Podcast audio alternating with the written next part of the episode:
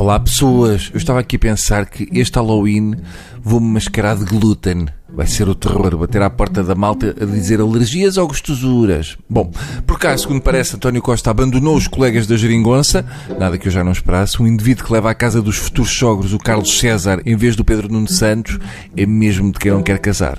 Imagino o medo que o Jerónimo teve de estar ali fechado na sala com o Costa, sabendo a vontade que ele tem de esganar velhinhos. Entretanto, António Costa diz que vai manter quase todos os ministros, ou seja, vai dar uma trabalheira ao Ministério Público. Mas vamos ao principal tema da semana passada. O presidente Marcelo revelou que vai ter que fazer uma pequena cirurgia a um dos seus dois corações. Eu não sei como é que os médicos vão conseguir convencer o presidente a estar quieto durante mais de 5 minutos numa sala de operações. Vão ter de lhe dar a mesma anestesia que dão a um elefante, mas de 5 em 5 minutos, que ele não consegue estar a dormir mais tempo que isso. Se realmente o nosso presidente tem um problema cardíaco, eu imagino que não irá acontecer depois dele o corrigir com aquele speed que ele já tinha depois do cataterismo, vai atravessar o canal da Mancha a nadar todas as manhãs.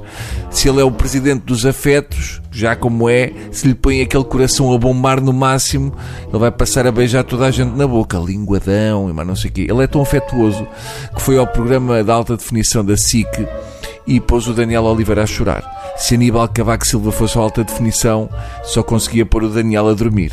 Eu ainda tenho alguma esperança que Cavaco vai ser entrevistado no alta definição, mesmo sabendo que para isso era preciso a ajuda de alguém ligado ao espiritismo. Na entrevista, Marcelo revelou que há coisas que não mudaram na vida dele. Uma delas é ir às compras e comprar a sua própria comida. Por acaso eu pensei que ele nem ia comprar a comida, era ele próprio que ia caçar. Eu vejo no mato só com uma faca a correr atrás de coelhos, ou então a mergulhar no tejo para apanhar aquelas enguias com sabor a etar. Uh, mas o nosso presidente disse eu tento não mudar, por exemplo, ir fazer às compras. Gosto de ser eu e sou eu que vou ao hipermercado. Que pena não ter sabido disto, porque eu tenho ali uma lista pendurada no frigorífico e dava-me um jeitão de ter quem fosse tratar daquilo. Por exemplo, eu tenho muita vergonha de ir comprar papel higiênico. Eu digo logo que não é para mim, porque eu sou um ser de luz e não faço cocó como os outros. Marcelo recordou ainda as noites sem dormir por causa da banca. Uh, eu imagino também a preocupação do amigo Salgado.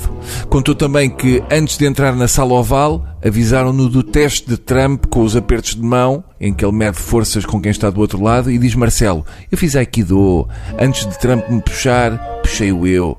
Na Marcelo que pena, em vez de ter feito Aikido, não ter treinado Krav Maga e ter ali pontapeado com força às partes baixas do Trump. Isto é que é um presidente. Tão depressa beija velhinhas com aplica Aikido em senhores de cor de laranja. Corremos o risco de nos terem lançado um míssil nuclear, mas ao menos causa uma tendinite no Trump. É o nosso Keisuke Miyagi do Karate Kid. Tá bom? Agora eu vou ali fazer wax, wax on, wax off e, esfregar o meu automóvel, que amanhã vou apertar a mão à minha sogra. Portanto, vou, vou também treinar um bocadinho. Tá bom? Pronto, foi o que se arranjou e realmente adeus. Beijinhos.